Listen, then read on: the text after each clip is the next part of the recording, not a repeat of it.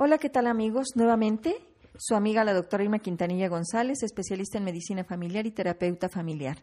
El día de hoy revisaremos un tema súper interesante, cáncer de piel, para lo cual nos acompaña la doctora Alma Fragoso Gutiérrez, quien es dermatóloga egresada del Centro Médico Nacional Siglo XXI, con subespecialidad en dermato-oncología, egresada del Hospital Pascua actual presidenta de la Asociación Queretana de Dermatología, miembro activo de la Academia Mexicana de Dermatología y de la Fundación Mexicana para la Dermatología. Sabemos que el cáncer de piel se presenta con más frecuencia debido a los hábitos de exposición sociales y a la disminución en las capas de ozono. La exposición a la luz del sol y los antecedentes de quemadura solar, principalmente con ampollas antes de los 18 años de edad, son el principal factor de riesgo para padecer cáncer de piel. Doctora, ¿y existe tratamiento para el cáncer de piel?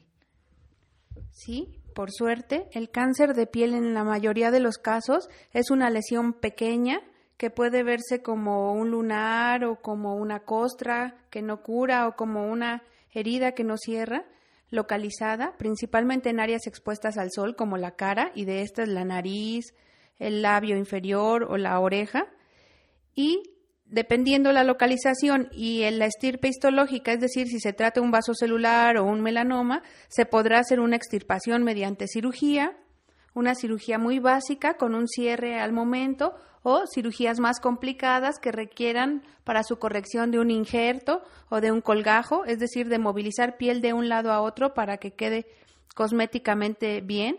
Y en casos especiales se puede requerir radioterapia, quimioterapia, algunos dermatólogos expertos practican la crioterapia también y también lo último sería el uso de tópicos, es decir, cremas inmunomoduladoras para disminuir el cáncer y el precáncer, así como algunos tipos de láseres, pero no todos. Doctora, como sabemos, la piel es el órgano más grande del ser humano. Entonces, realmente, ¿cuál consideras tú que es el principal factor de riesgo para padecer cáncer de piel? Definitivamente la exposición a la radiación ultravioleta. No hay otro factor de riesgo que se pueda asociar directamente y si a eso le agregamos antecedentes de quemadura solar antes de los 18 años de edad con ampollas, eso incrementa muchísimo más la probabilidad de que el paciente a lo largo de su vida desarrolle cáncer de piel. Doctora, ¿y cuántos tipos de cáncer cutáneos existen? Son tres los que principalmente nos ocupan. En primer lugar, encontramos el carcinoma vasocelular, que corresponde más o menos al 80-85% de frecuencia. En segundo lugar, el carcinoma epidermoide, que corresponde al 10% más o menos. Y en tercer lugar, el melanoma maligno, siendo este el menos frecuente, pero de mayor importancia por la trascendencia que tiene para la vida del paciente, debido a que si no se descubre con oportunidad, el paciente fallece. Pues sí, la verdad es que hemos minimizado en muchas ocasiones lo que pasa con nuestra piel, siendo que es el órgano más expuesto y que todos vemos, como que no le damos la importancia y como que de cáncer de piel no creemos que, que la gente muera.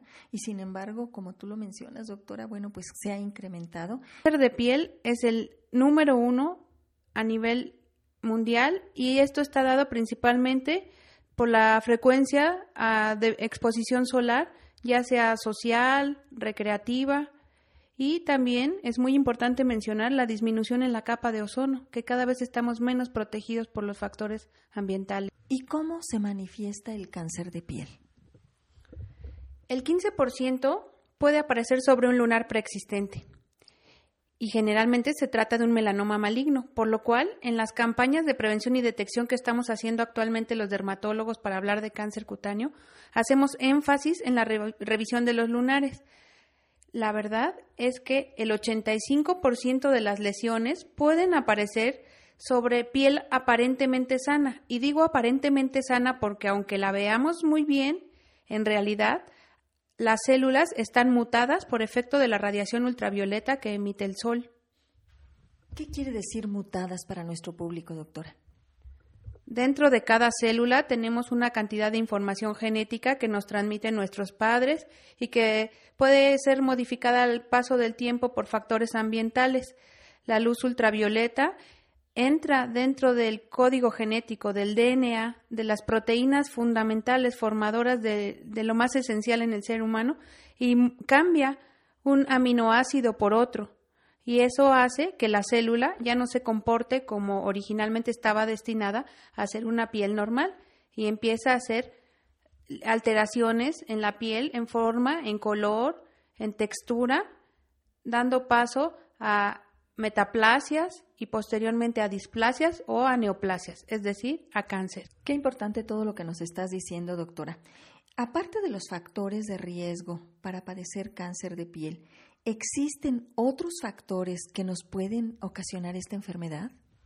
Sí, pero son menos frecuentes, como las quemaduras por radiación, en pacientes que han recibido radioterapia en la infancia o en etapas tempranas de la edad por algún cáncer o como antes que se trataban las tiñas de la cabeza con radioterapia, pues se ha visto que esos pacientes al cabo de 30 o 40 años de recibir radiaciones pueden manifestar carcinoma epidermoide. También el carcinoma epidermoide puede ser visto en cicatrices antiguas, como una quemadura o el sitio de una fractura expuesta. Cualquier cicatriz antigua que tenga 20 o 30 años tiene toda la capacidad de desarrollar un carcinoma. La exposición a arsénico, padecer enfermedades inflamatorias crónicas de la piel por décadas y el tabaquismo, que si bien no es directamente un factor, se menciona como un perpetuador del daño solar y facilitador de cáncer. La exposición a químicos diversos, se ha hablado, por ejemplo, de químicos de revelado fotográfico, de tintes para el pelo y algunos otros químicos. Válgame Dios, ahora sí es más preocupante esto cada vez. Sabemos que, la radioterapia se está usando y de verdad es muy, muy frecuente que cuando a un paciente le están dando radiaciones, ocasionan quemaduras. Yo no sabía que esto pudiese ocasionar, y si pasa tanto tiempo, doctora, 20 o 30 años, o puede ser que incluso antes pueda el paciente tener eh, manifestaciones o padecer el cáncer de piel. Para el cáncer de piel, doctora, se sabe que se requiere mucho tiempo. Existen factores de riesgo para que se acelere la aparición del cáncer, como en pacientes inmunocomprometidos, ya sea con otro tipo de cáncer, trasplantados renales o de algún otro órgano, pacientes portadores de SIDA o VIH, o pacientes que toman inmunosupresores por enfermedades de la colágena como lupus y artritis, ellos están más propensos a acortar sus tiempos y pueden desarrollar cánceres tan pronto como dos o cinco años después del suceso, pero en la población general previamente sana se requieren décadas para el desarrollo. Doctora Fragoso, todos tenemos lunares. Pero, ¿qué debo hacer si tengo un lunar que yo siempre tenía de un tamaño y que de repente veo que está cambiando? ¿Qué, qué, cuál debe ser la conducta de nuestro público cuando nota esto o la aparición de nuevos lunares? Lo mejor es acudir a consulta dermatológica para determinar a través del estudio clínico, es decir, que el médico o dermatólogo explora al paciente, a simple vista o con instrumentos especiales como uno que se llama dermatoscopio, que es una lupa que nos permite ver como si fuera un microscopio sobre la piel, si tiene criterios de sospecha o de malignidad, y si es así, proceder a una biopsia diagnóstica o al tratamiento adecuado. Es muy importante que el paciente aprenda a vigilar su piel y que consulte a la menor duda. Si el paciente va al dermatólogo una vez al año a revisar sus lunares, pronto él se ejercitará y aprenderá unos pasos muy sencillos para reconocer si un lunar se está portando bien o no. Si me permite, le voy a comentar una manera que se nos ocurrió a los dermatólogos de enseñarles a la población general eh, cómo aprender a ver lunares. Es muy fácil y se llama el ABCDE del cáncer de piel. La A radica en asimetría, es decir, si un lunar normalito, debe ser redondo, bien hechecito, bonito. Si lo partimos como un pastel en cuatro cuadrantes, los cuatro cuadrantes deben ser iguales. Si nuestro lunar sospechoso no corresponde a un lunar simétrico, eso se llamará asimetría y ya tiene un punto de 5 para sospechar de él. B. Bordes irregulares. Los lunares deben ser estructuras perfectamente bien delimitadas, que se vea dónde empieza y dónde acaba. Si por el contrario tenemos un lunar deshilachado, mal hecho, debemos sospechar porque sus bordes son irregulares y tendríamos nuestro segundo punto de sospecha de malignidad sobre ese lunar. Siguiendo con el ABC, corresponde a la C de colores múltiples. Lo normal en un lunar es que sea monocromático, es decir, o es café, o es rosadito, o es negro azuloso. Pero cuando hay más de tres o cuatro colores coexistiendo en el mismo lunar, debemos de sospechar. D. Diámetro. El diámetro en aumento, es decir, que esté creciendo, que mida más de 6 milímetros, es un factor de riesgo, pero ojo, no nos alarmemos porque hay muchísimos lunares de nacimiento que por supuesto que miden más de 6 milímetros y no implica que eso sea cáncer. Se debe de evaluar en un contexto de un A, B, C, D, E. Teniendo una sola letra positiva no es nada malo. E de evolución o elevación. Algunos manchas o lunares empiezan planas y después empiezan a tomar cuerpo, se abultan, protruyen. Eso significa que está cambiando. Y si es rápido, pues nosotros también debemos tomarlo como una señal de alarma y acudir cuanto antes para una valoración dermatológica. Perfecto, doctora, quedó súper claro. De verdad, esta nomenclatura A, B, C, D, E debe ser una guía para, para todos nosotros. Doctora, ¿y qué tan frecuente es que las verrugas que la gente eh, tiene y cada vez son más frecuentes en el cuerpo, el que crezcan, el que se hagan carnosas, mm, que, que sean asiento de cáncer de piel?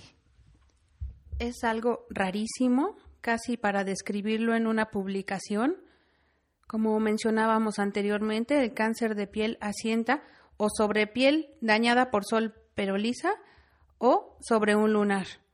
La coexistencia se llama tumor de colisión y son eh, minucias dermatológicas. Nos encanta a los dermatólogos encontrarnos de esas porque son raras y además son difíciles de diagnosticar porque un pedacito parece una cosa y otro pedacito parece otra. Y es que en realidad son dos enfermedades o dos entidades diferentes.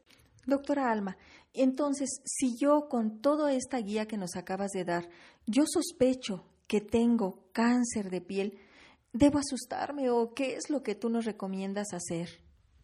Es importante guardar la calma porque si está uno eh, tomando medidas desesperadas, generalmente comete uno errores.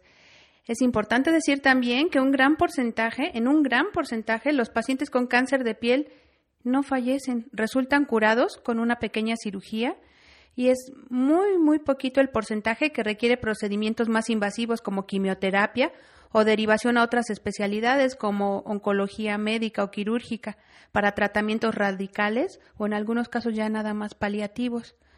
La importancia del cáncer de piel es como lo decía usted, doctora, muy al principio, es un órgano tan importante, tan grande y tan a la vista que cómo no mirarlo y cómo dejar pasar cosas que tenemos a simple vista.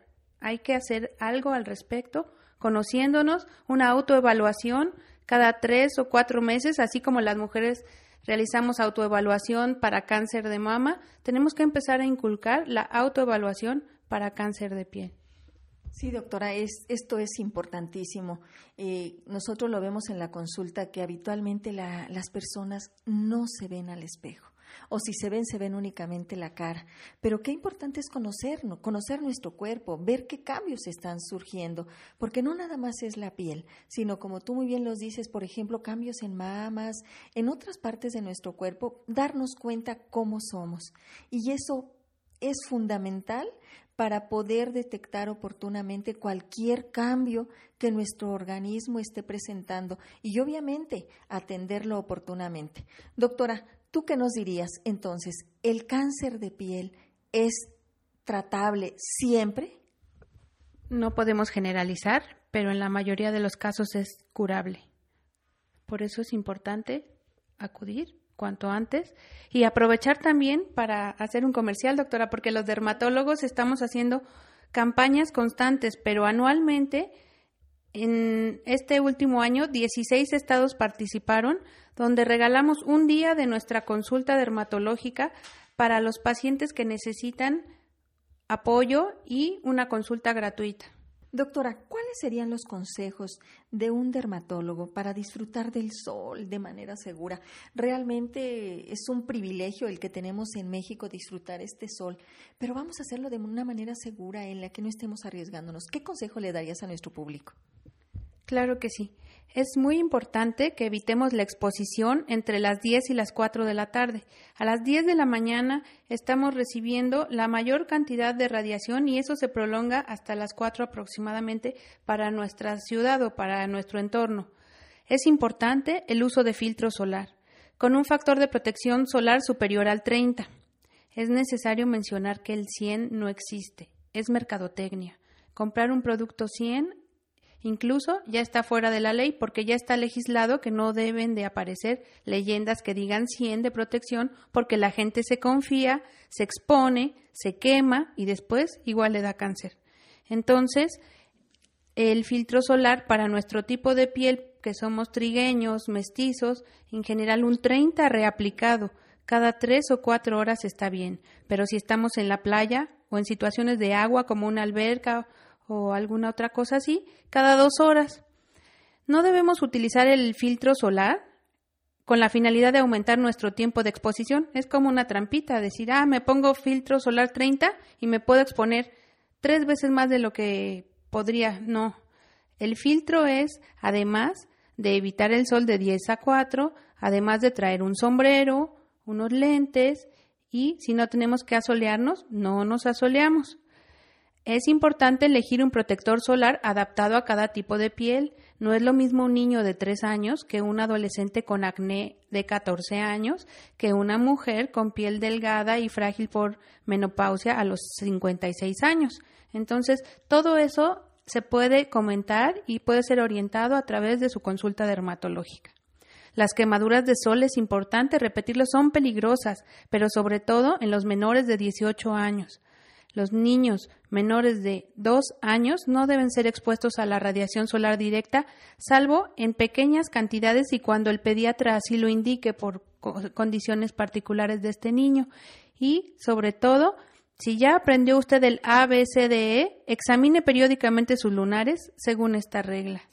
Doctora, ¿qué tan protegida queda la piel con las fórmulas magistrales que tradicionalmente damos a nivel institucional o ya no son recomendables porque hay ahora infinidad de productos comerciales que la gente de verdad eh, está muy desorientada y ya no confían también en las fórmulas magistrales. No sé cuál sea tu experiencia.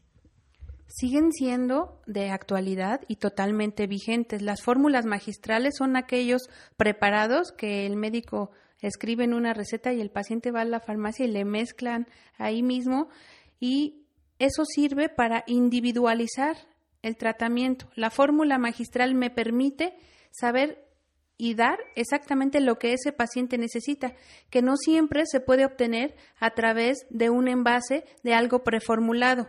Sin embargo, las fórmulas magistrales tienen algunas pequeñas desventajas como que no son muy estéticas, a veces dejan plastas blanquecinas, el paciente parece fantasmita y eso cosméticamente no le va a venir bien a un adolescente, que es un chico que está muy preocupado por su apariencia, o a un empresario o a una eh, maestra que tiene que estar frente a adolescentes.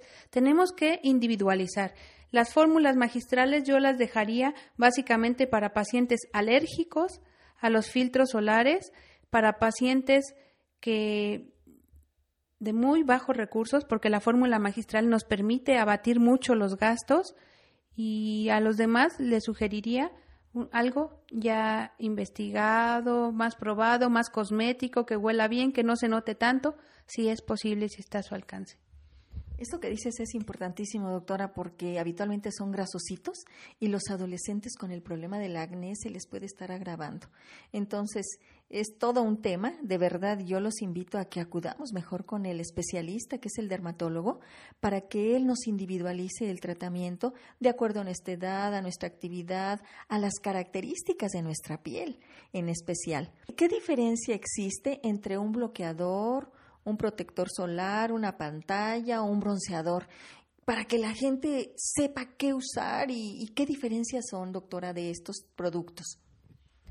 Los bronceadores definitivamente no están recomendados y son aceites generalmente con factores de protección muy bajos, como dos o cuatro, que no le otorgan ninguna protección al paciente, al contrario, como que facilitan, como su nombre lo indica, el bronceado y también el daño solar. Dentro de los filtros, pantallas, encontramos algunos pacientes que requieren por sus características personales más protección.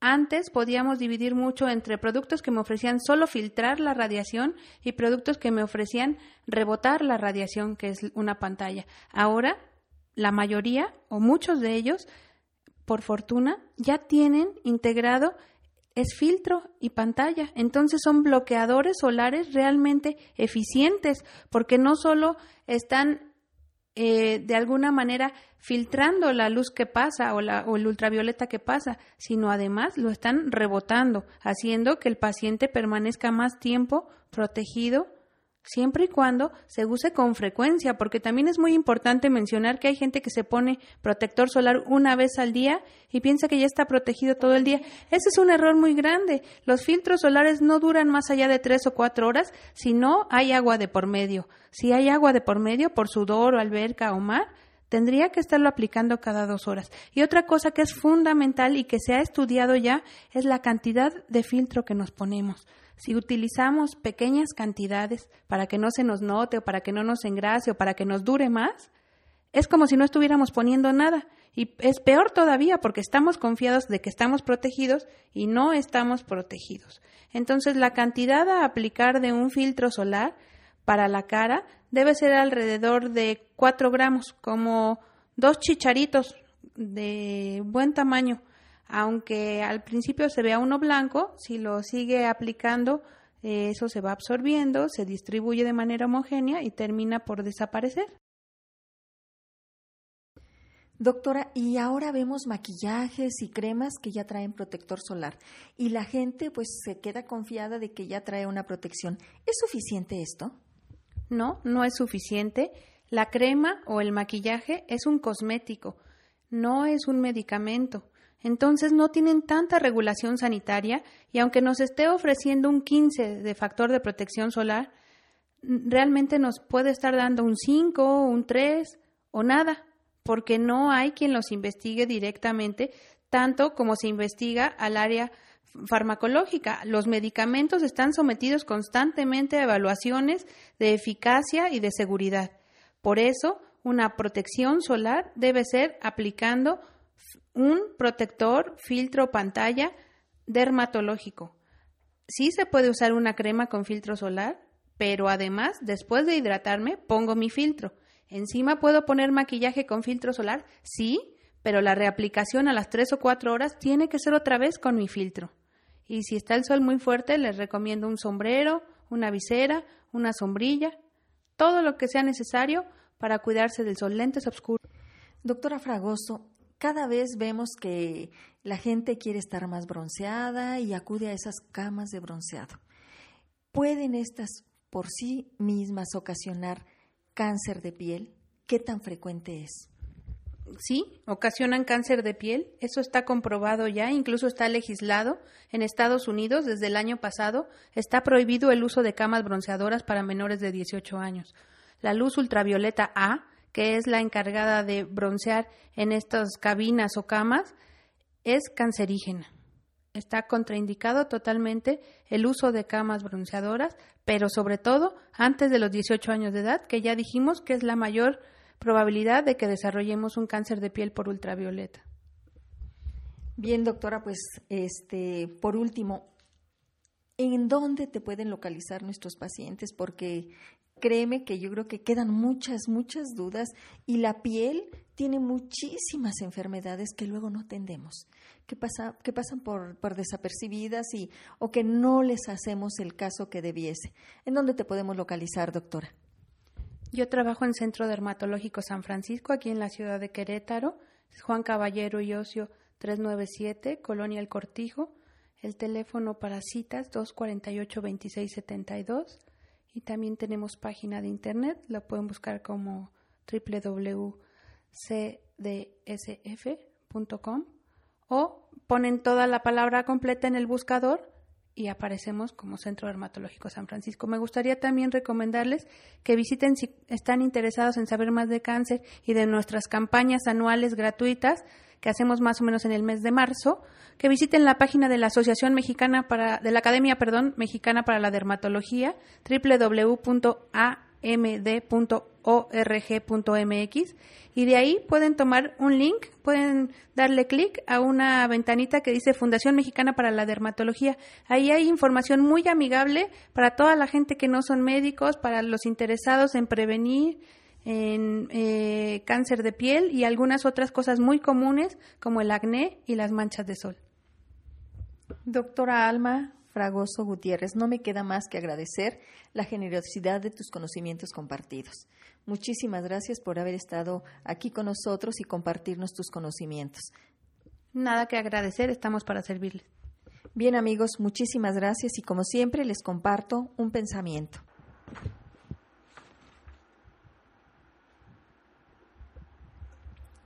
La curación de actitudes es un camino a la paz interior, es una invitación a vivir de lleno el presente, liberándonos de las culpas del pasado y de las angustias del futuro. Es un proceso personal interior para reeducar nuestra mente, para que tomemos las riendas de nuestra vida y ya no necesitemos que los demás cambien para ser felices. Aunque no elijamos las circunstancias que nos tocan vivir, sí podemos elegir la respuesta que damos ante ellas. Con esto, amigos, aprendemos y crecemos sin límites. Y no hay nada que debes considerar que va contra ti. Elige ver cada situación y a cada persona en tu vida como un desafío, como un maestro que te brinda la lección, ya que estás listo para aprender y en cualquier momento. Bien amigos, por hoy es todo. Yo soy la doctora Irma Quintanilla González, especialista en medicina familiar y terapeuta familiar.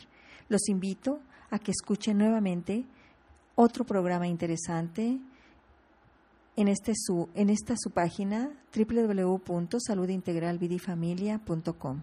Que tengan ustedes una excelente semana en compañía de toda su familia.